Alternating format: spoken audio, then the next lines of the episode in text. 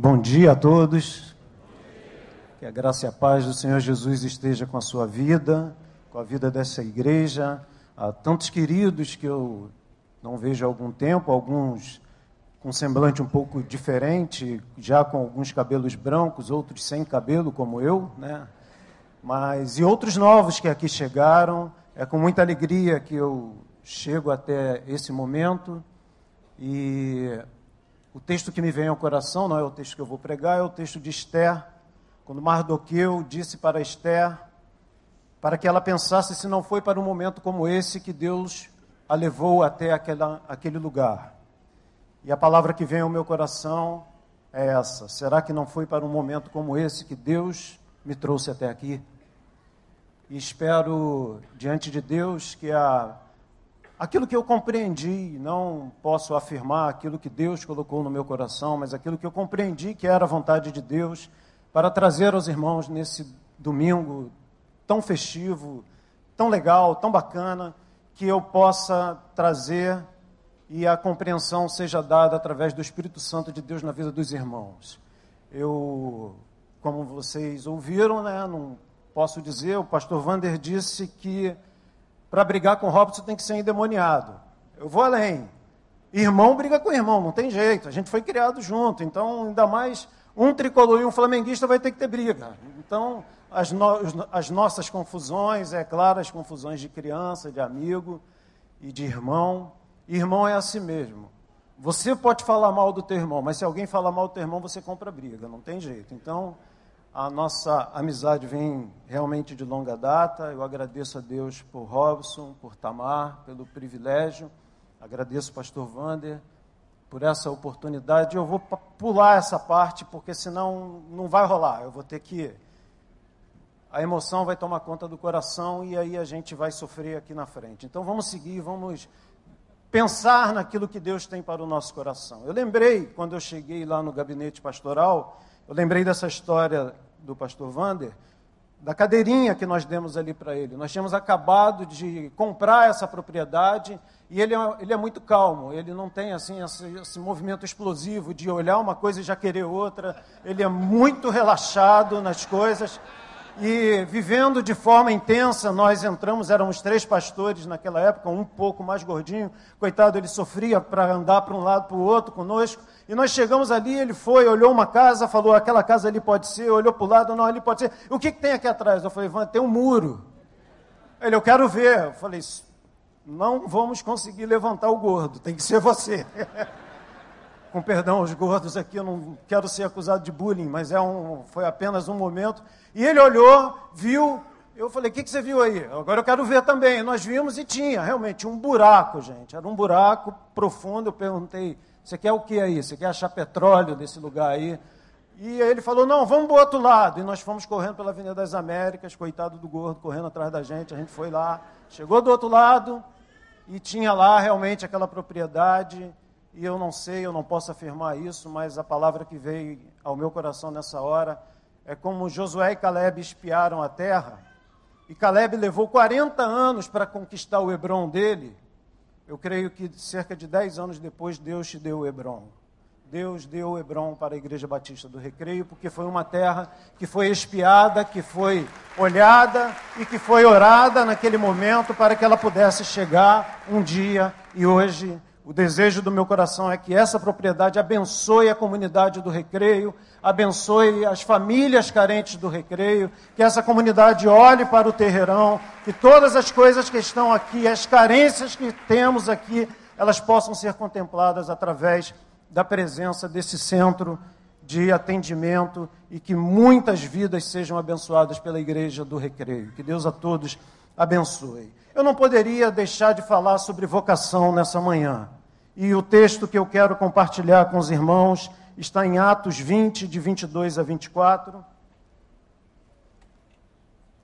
E eu gostaria que os irmãos abrissem os seus iPads, iPhones, Bíblia, quem traz ainda, né? Atos 20, de 22 a 24.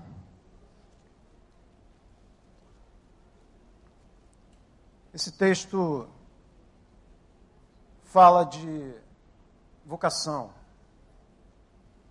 Eu diria que é o texto que me faz permanecer no ministério sempre que as coisas ficam mais difíceis. Além da plena consciência de que Deus me trouxe até aqui, mas esse é um texto que reverbera no meu coração. E o texto diz assim: Agora, compelido pelo Espírito, estou indo para Jerusalém, sem saber o que me acontecerá ali, senão que em todas as cidades o Espírito Santo me avisa que prisões e sofrimentos me esperam.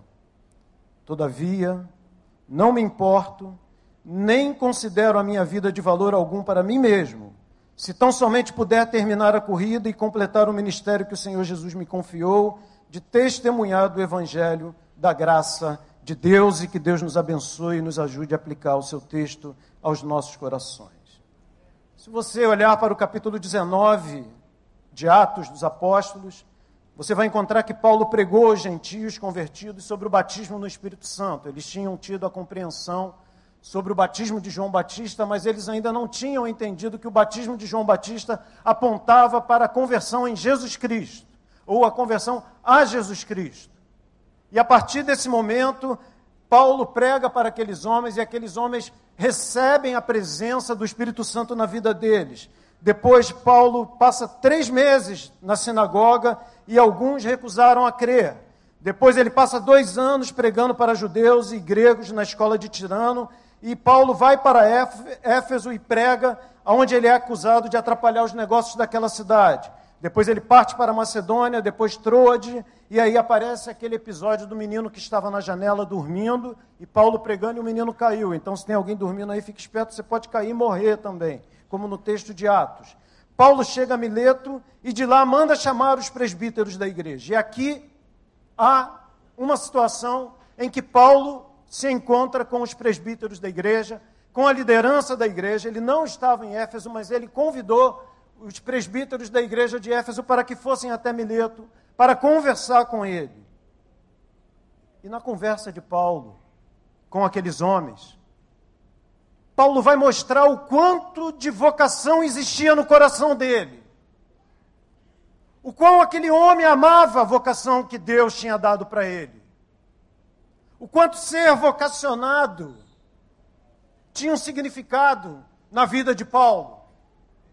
E eu pensei em quatro palavras que pudessem descrever nesse texto e aplicar, Robson e Tamar, essas quatro palavras que eu creio que faziam parte da história de Paulo, que eu creio que fazem parte da história daqueles pastores que buscam com seriedade cumprir o ministério que o Senhor os concedeu, e que o desejo do meu coração é que vocês cumpram e olhem para essas quatro palavras.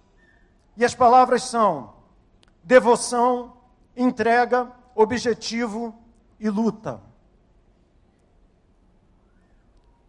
Vou repetir: devoção, entrega, objetivo e luta. Devoção. Por que devoção? Devoção porque o vocacionado é aquele que ouve a voz de Deus. Eu poderia dizer que é impossível você ser um vocacionado sem ouvir a voz de, a voz de Deus. Mas eu estaria limitando Deus eu estaria limitando a ação de Deus através de outras formas. Então eu vou abrir aspas e vou dizer que o vocacionado é aquele que precisa ouvir a voz de Deus e não tem uma forma de ouvir a voz de Deus a não ser pela devoção. Devoção aqui entenda como devocional. Tempo com Deus, tempo gasto na presença de Deus, tempo para que Deus fale diretamente conosco. E eu me recordo quando fui para o seminário, no ano de 1997, quem ministrava a parte de música dessa igreja era a irmã Janelle Ganei, que está nos Estados Unidos atualmente. E ela disse para mim: Ronald, você vai para o seminário e o seminário é o melhor lugar para se esconder de Deus.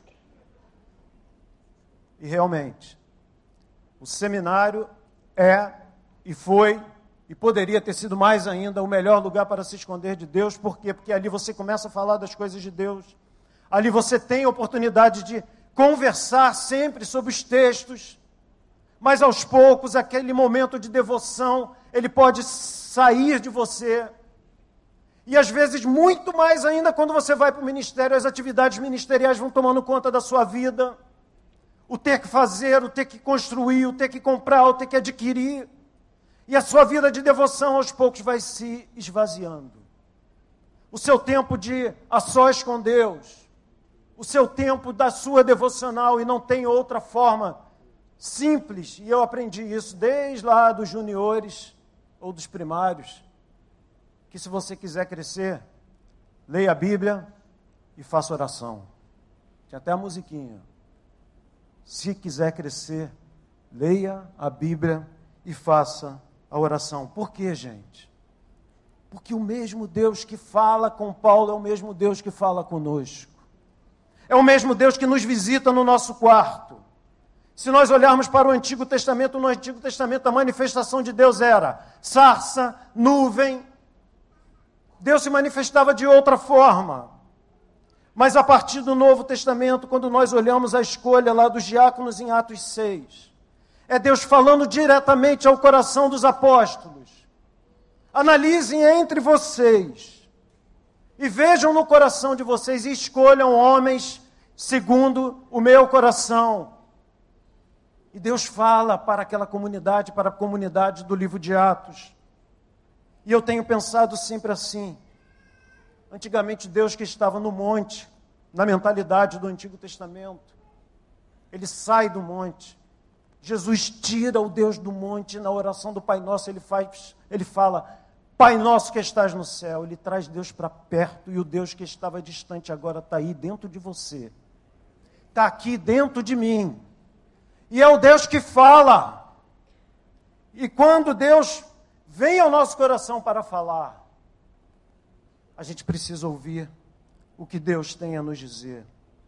E eu olho para esse texto de Paulo, quando eu vejo Paulo dizer que ele foi compelido pelo Espírito Santo. Ou seja, foi o Espírito Santo quem falou para ele: Paulo, você precisa ir para outro lugar. Eu tenho conversado com algumas pessoas que se dizem vocacionadas e conversam, chegam até mim, e sempre a minha pergunta tem sido essa: Deus te falou algo? O que que Deus falou para você? O que que Deus abriu ao seu coração? E quando a pessoa fala assim, Deus me falou isso. Eu aprendi que quando Deus fala, o pastor cala. O profeta cala. Quando Deus fala, não tem que fazer provas. Quando Deus fala, você tem que cumprir aquilo que ele colocou no seu coração. Por quê? Porque o vocacionado, ele ouve a voz de Deus. Ele ouve através da devoção. Eu reconheço que ouvir Deus não é tão fácil. Vivemos um tempo que é difícil ouvir Deus. Aliás, tem muita gente aí dizendo que está ouvindo Deus e eu tenho muitas dúvidas se está ouvindo Deus mesmo. O de Allen tem uma frase em que ele diz: se você fala com Deus todos os dias, você é um bom religioso. Agora, se Deus fala com você todos os dias, você provavelmente é um doente. Em partes eu concordo com ele. Porque tem muita gente dizendo que Deus está falando e eu não tenho visto isso. Mas se há uma coisa que eu respeito é isso. Deus falou para mim, então eu calei. Mesmo que as evidências me sejam contrárias, porque eu acredito nessa verdade que Deus continua falando. E Deus continua falando de forma pessoal é incompatível com a fé cristã esse movimento de ir a um lugar buscar Deus para falar ao meu coração e ouvir a voz de Deus na boca de uma profetisa e ouvir a voz de Deus na boca de, de um profeta e ouvir a voz de Deus. É claro que Deus pode usar, mas meu irmão, minha irmã, Deus fala conosco, mas Deus fala conosco quando nós temos momento de devoção. A minha palavra, primeira, a igreja, mas principalmente ao casal que passa a exercer o ministério pastoral nessa manhã, de fato ou de direito, que a devoção esteja sempre presente na vida de vocês. Que a vida devocional de vocês cada vez cresça mais. quando nós perdemos a devoção, a nossa vida vai fraquejando no médio e longo prazo. É aquele processo que aos poucos você não vai percebendo. Quando você vê, já foi. A segunda palavra que eu disse é a palavra entrega. E a palavra entrega, ela tem a ver com a ideia de cumprir a sua vocação, você vai ter um preço a pagar. Vou repetir. Cumprir a vocação tem um preço. E você precisa sempre se perguntar se você deseja realmente participar disso, porque isso pode te custar muito caro. Isso pode trazer muitas coisas para você. O verso que nós lemos diz: Paulo dizendo: Estou indo para Jerusalém, não sei o que irá me acontecer ali, mas o Espírito Santo me avisa que prisões e sofrimentos me esperam. O Espírito Santo avisou para ele. Você está indo para alguma coisa que você pode passar dificuldade. Eu acho que ele não contou tudo para Paulo. Ele não disse para Paulo que ele ia sofrer picada de cobra. Ele não disse para Paulo que Paulo ia passar por naufrágio e chegar nadando numa praia ou pendurado numa madeira. Ele não disse para Paulo que ele seria açoitado. Talvez se dissesse isso para Paulo, Paulo falasse: estou fora, eu não vou. E aí eu lembro, o primeiro ano também de Seminário do Sul, com muitas dúvidas no coração, e eu disse ao pastor Wander na época, falei, pastor, eu não sei se eu estou indo para o seminário para ser pastor, mas eu sinto que Deus está mandando eu ir para lá para estudar. Depois sim, as coisas se confirmaram, mas eu lembro que no primeiro ano do seminário eu fui à sala do reitor, doutor Roberto Alves de Souza, e disse para ele das dúvidas do meu coração em relação ao, que eu iria fazer. E ele disse para mim, Roninho, Deus nos dá um carro com farol baixinho. Ele dá um carro com farol bem baixinho mesmo, porque se ele desse um carro com um mega farol, para a gente enxergar todas as coisas que irão acontecer no ministério da gente, a gente não parte para cima. A gente desiste. Então ele dá um carro com farol baixinho para você poder fazer a primeira curva, para você poder fazer a segunda curva para você ir caminhando passo a passo.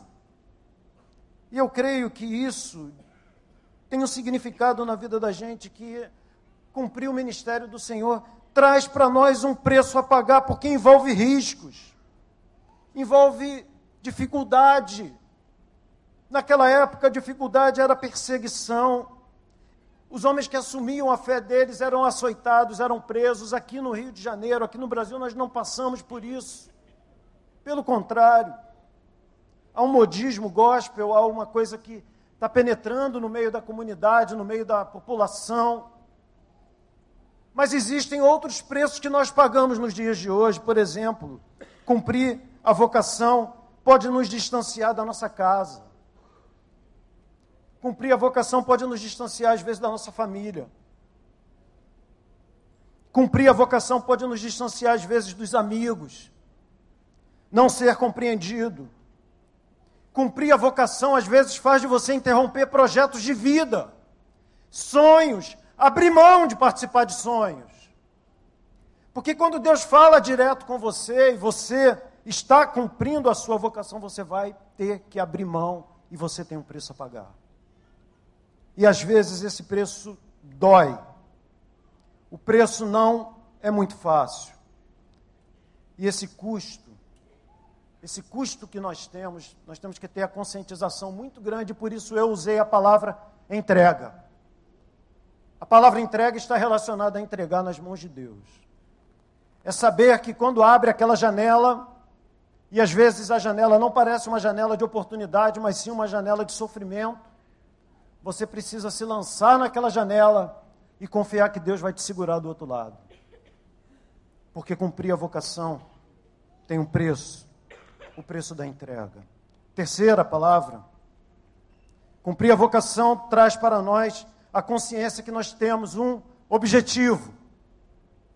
Paulo dizia: Todavia não me importo, nem considero a minha vida de valor algum, para mim mesmo, se tão somente puder terminar a corrida e conquistar o ministério que o Senhor Jesus me confiou. É a vocação que dá direcionamento à nossa vida. A vocação é aquilo que faz você levantar segunda-feira da cama e olhar para a sua vida e falar: Eu tenho paixão sobre isso. Isso arde no meu peito. Isso arde no meu coração. Se eu não fizer isso, eu não terei significado na minha vida. Isso é vocação. E Paulo dizia que a vocação dele era testemunhar do evangelho da graça a todo lugar que ele iria, que ele ia. Ele queria testemunhar do evangelho da graça. Curioso é que quando nós usamos essa expressão vocação, normalmente num auditório como esse, muita gente fica falando assim: olha só, o Ronald, eu não sou convocado para ser pastor, eu não sou convocado para ser missionário, eu não sou convocado para. Então eu não sou vocacionado. Não, engano seu. Deus nos vocaciona nas diversas funções que nós atuamos. Talvez o maior exemplo de alguém que nós devemos citar nesse momento é o exemplo de Susana Wesley. Susana Wesley foi mãe de 19 filhos. Ha, pensa você, você está sofrendo com um, né? Você está dizendo, eu não aguento mais esse menino, eu quero botar ele na creche com três anos de idade, dois anos, eu vou botar ele lá porque ele acaba com o meu dia. Imagina Suzana Wesley, mãe de 19 filhos. Um outro detalhe. Suzana Wesley dizia: até os cinco anos eu não vou permitir que eles tenham qualquer contato com leitura, com estudo. Hoje o menino com um ano já está lá, já está na escola de, de mandarim, com dois anos ele já está fazendo grego, daqui a pouco ele com três anos já está fazendo não sei mais o que. É um monte de curso, vão arrumando para as crianças. Suzano Wesley falava: os meus filhos até os cinco anos eles só vão brincar, só vão ter as atividades deles. Muitas criancinhas tivessem aqui a falar, ô oh, Glória, ah, se eu tivesse lá, né? Pudesse ser filho de Suzana Wesley, né? Iam virar logo um filho pentecostal, né? Ô oh, Glória, Senhor. E Suzana Wesley dizia para aqueles que estavam em volta dela: Eu tenho a vocação de cuidar dos meus filhos. E quando eles completavam cinco anos, era ela que alfabetizava ele, eles. Ela alfabetizava em casa. E ela alfabetizava com a Bíblia. Eles aprendiam a ler com a Bíblia.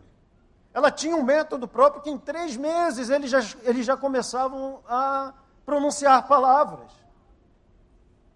Aí pensa você, você não está conseguindo ser mãe. Imagina se você tivesse que ser mãe e professora. E aqui tem várias professoras, era uma turma de 19, gente. Filhos, ter que dar comida, lavar, não, não tinha fralda descartável, não, gente.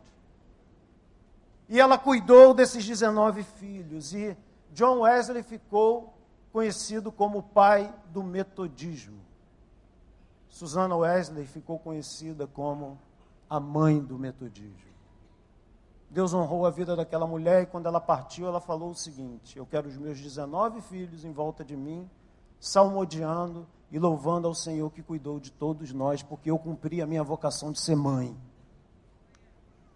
E talvez você esteja aqui nessa manhã pensando sobre a sua vida, achando que você não tem um ministério, e talvez o seu ministério seja esse, o ministério de cuidar dos seus filhos, de apresentar os seus filhos nas mãos do Senhor, de entregar os seus filhos nas mãos do Senhor.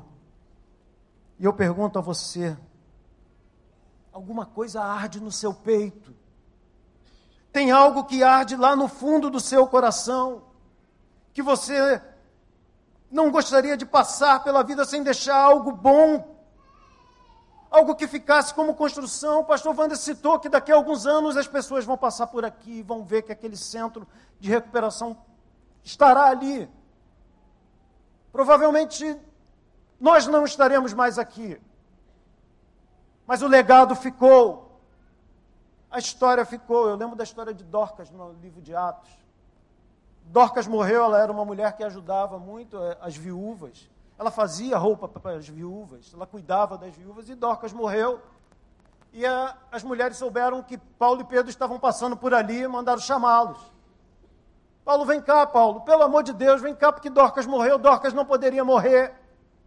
E elas chorando, chorando. Dorcas era muito boa para a gente. Dorcas tinha um legado. Dorcas cuidava da gente. Dorcas era isso. Dorcas era aquilo.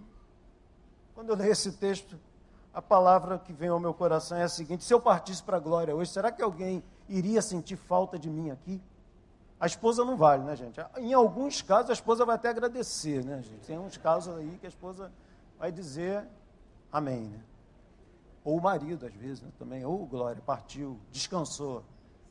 Eu também, né? Vai dizer para ela. Pode ser. Lembrei de uma historinha uma vez. Talvez já tenha sido contada aqui, mas como eu não venho aqui há algum tempo, eu vou contar, então, né, gente? Estava no velório de um irmãozinho da igreja e o pastor, o pastor quando vai a velório, aliás, no meu primeiro, na minha primeira semana de seminário, o pastor Wander me mandou para um velório. Sabe o que é, gente? Você ficar até.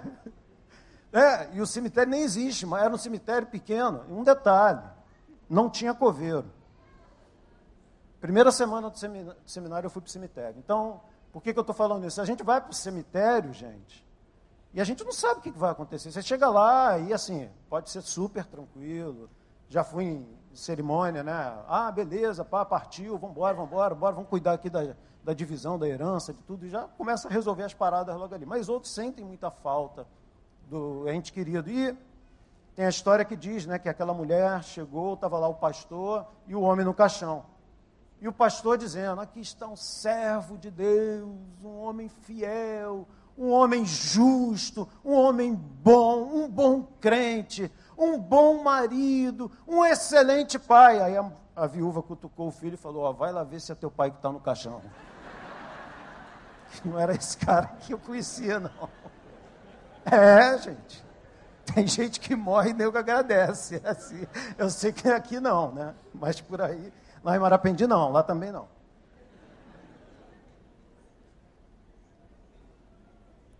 Por quê, gente?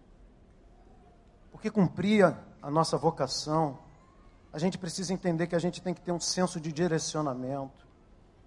Foi citado aqui a situação da Ucrânia machuca, corrói o coração da gente. Eu recebi um e-mail de uma irmãzinha lá da igreja, um casal muito querido que está no Canadá e eles convivem com outras etnias no Canadá, o David e a Maura. E eles mandaram um e-mail essa semana que eles estão em contato com algumas pessoas da Síria e pedindo oração pelo que está acontecendo na Síria as barbaridades que acontecem lá e eles agora convivem com pessoas que, que sofreram e que os seus entes queridos sofrem. Ontem à noite, vendo as famílias da Coreia do Norte e da Coreia do Sul se reencontrando depois de tantos anos. E um senhor, talvez lá com seus 90 anos, fazendo um gestinho assim, né, do coraçãozinho, tchau, porque ele estava indo embora e ele não sabia mais quando ia encontrar o seu parente, porque um é norte-coreano e o outro é sul-coreano. Quanta tristeza, quanta coisa ruim, a gente liga a nossa TV, a gente vê. Em 2012 eu viajei com minha família para a Europa e eu fiquei impressionado com a frieza da Europa em relação ao Evangelho. Estava lendo uma matéria da revista Ultimato por essas jesuicidências, essas coincidências da vida, e falava exatamente sobre a Europa. E eu liguei lá no canal, era o período do Ramadã. Gente, que multidão. Numa TV francesa, e a TV cobria o dia inteiro aquilo ali, gente. O dia inteiro. E eu pensei, tem público que acompanha isso. Tem público que acompanha isso. E eu fiquei com o meu coração a plena certeza de que a Europa precisa de Jesus. Quando eu penso na Ucrânia, grita no meu coração que a Ucrânia precisa de Jesus. Quando eu penso na Síria, grita também no meu coração que a Síria precisa de Jesus, mas meus irmãos, o recreio precisa de Jesus também. A Barra precisa de Jesus. O Rio de Janeiro precisa de Jesus. E às vezes a gente olha para a Ucrânia, a gente olha para a Síria, a gente olha para lá, a gente olha para cá e precisa olhar mesmo. Mas a gente tem que olhar para a comunidade do Terreirão. A gente tem que olhar para aqueles desfavorecidos que estão aqui e isso tem que arder no nosso peito. Senão a gente não faz. Senão nós não temos motivação para fazer. E quando eu vejo na vida do vocacionado, eu penso sempre que o vocacionado ele precisa entender que aquilo que direciona a vida dele é a vocação dele. Aquilo que dá sentido à sua vida. Se você está achando a sua vida sem significado, se você está achando a sua, sua vida sem um senso de direção, busque. Busque algo que venha de Deus para o teu coração, para arder no teu coração. E eu falo de Barra Recreio, Terreirão, comunidades aqui próximas, Vargem Grande, Vargem Pequena, porque é o nosso local de pastoreio, é o local do pastoreio de vocês. É o local onde Deus vai trazer pessoas para serem pastoreadas por vocês. Eu aprendi uma coisa no ministério, esses poucos anos de ministério, que ministério é assim: quanto mais a gente vai se dando, mais vai aparecendo. Se a gente abre a porta para um aconselhamento, mais aconselhamentos virão. Se a gente abre a porta para ajudar alguém, mais pedidos de ajuda virão. Porque Deus precisa de você. Deus precisa de cada um de nós. Tem coisas que Ele faz, mas tem coisas que somente nós podemos fazer. Quarta e última, última palavra. A palavra é luta. E por que, que eu coloquei essa palavra? Porque o ministério, às vezes, ele traz condições adversas para a vida da gente. E eu digo, mesmo em condições adversas, Robson e Tamar, demais irmãos, vocacionados, igreja, mesmo em condições adversas, não se entregue, não desista.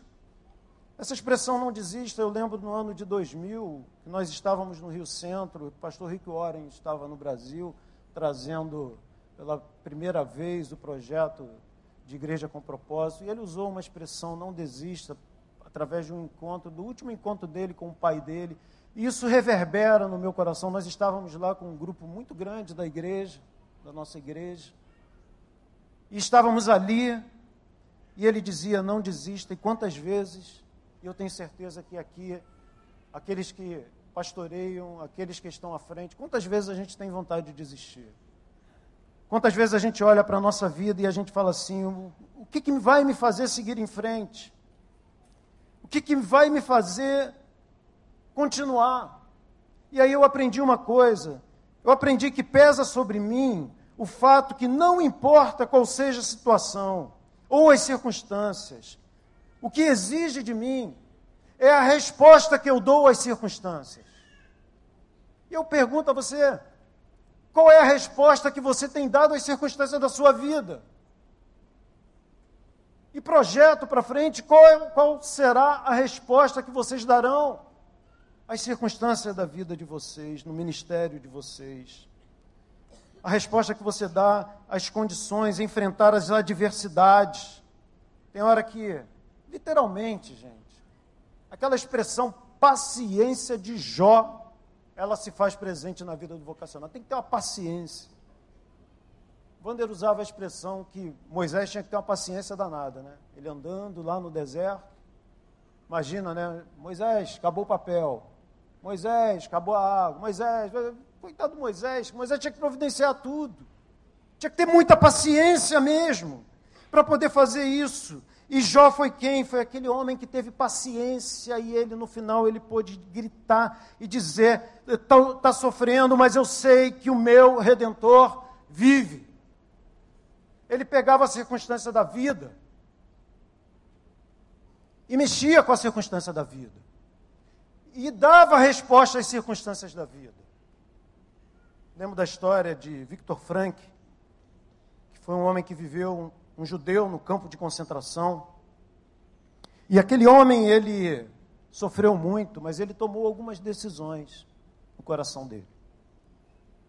Ele trocava cadastro, quando ele tinha oportunidade de pegar algum cigarro, ele guardava o cigarro e trocava o cigarro por cadastro. Sabe para quê? Porque quando o frio batesse, ele podia amarrar muito bem a bota dele. Abria mão do cigarro E outras coisas ele fez também na sua vida, porque ele dizia: Eu não escolhi estar aqui. Esses homens podem me levar tudo, menos a decisão de como vou enfrentar a situação do campo de concentração, ou seja, qual a resposta que eu vou dar a essa circunstância. E Victor Frank tomou algumas decisões. A primeira, eu decido viver. E aí ele pensou: o que, que eu faço para viver? O que, que eu faço para me manter vivo aqui? Segundo, eu escolho aprender e crescer. Que, que essa situação pode trazer de positivo para mim? Terceiro, eu escolho servir. Como nessa situação eu posso oferecer ajuda a alguém, gente? Porque servir é um bálsamo para a vida da gente. O texto sagrado vai dizer que melhor coisa é dar do que receber, que é a continuação do texto que nós lemos. E aí ele dizia: se a vida é boa, desfrute-a. Se a situação é ruim, transforme-a. Se a situação não pode ser transformada, transforme-se. Mas dê resposta. Não se omita. Escolha o papel daquele que é corajoso e que vai enfrentar a dificuldade enquanto tiver força. Movido por pelaquela frase que diz: Tudo posso. Tudo posso naquele que me fortalece. Tudo posso naquele que me segura naquele que não me deixa desistir. Portanto, lute. O vocacionado precisa lutar. Ele não pode escolher o papel da vítima. Ele precisa impor resistência às adversidades. Robson, Tamar, lute. Ou lutem. Lutem o bom combate. Lutem as boas batalhas. Eu concluo lembrando de uma ilustração que eu tenho falado lá na igreja. E o pessoal lá já está cansado de me ouvir, então eu posso contar aqui. Tinha lá os, os ratinhos da, de uma comunidade, né? E os ratinhos, eles ficavam lá no, no cantinho deles, tal. Só que tinha um gato malvado, um gato flamenguista. E esse gato, toda vez, queria fazer maldade com os ratinhos. E eles vinham, tal, e os ratinhos estavam brincando, estavam de bobeira lá, e o ratinho vinha, estava de bobeira, o gato vinha e pum, pegava o ratinho.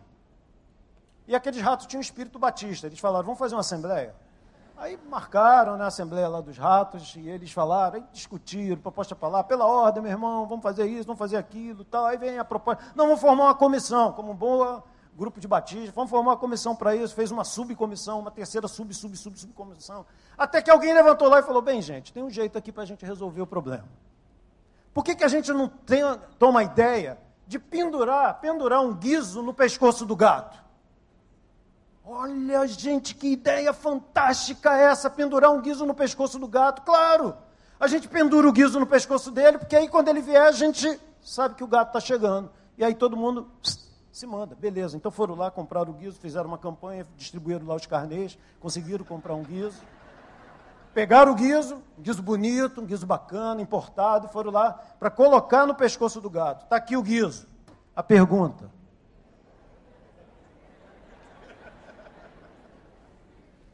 Quem vai colocar o guiso no pescoço do gato? Às vezes a gente tem que colocar. Wander sabe disso. Às vezes a gente tem que colocar. Franco sabe disso. Paulo sabe disso. Miquéia sabe disso. A gente tem que colocar às vezes, Tiago. A função às vezes é nossa. Porque as ideias vêm. E a gente tem que ir lá e colocar o guiso no pescoço do gato. E isso pode custar a nossa própria pele. Isso pode custar, às vezes, a nossa própria vida. O desejo do meu coração é que Deus abençoe o ministério de vocês que vocês sejam abundantemente abençoados aqui. Continuem na batalha que Deus concedeu a vocês. Robson com a sua vocação de ser um Barnabé na vida da igreja, aquele apaziguador, aquele que traz, aquele que busca. E eu falo mais do Robson por razões óbvias, por ser meu irmão, por conhecê-lo literalmente né, desde pequeno. É óbvio que ele é bem mais velho do que eu, né? Tá na cara. E eu louvo a Deus pela sua vida, eu louvo a Deus pela vida da Tamar e agradeço esse momento. E fica a minha, meu agradecimento à Igreja do Recreio por estar aqui com vocês. Que Deus a todos abençoe.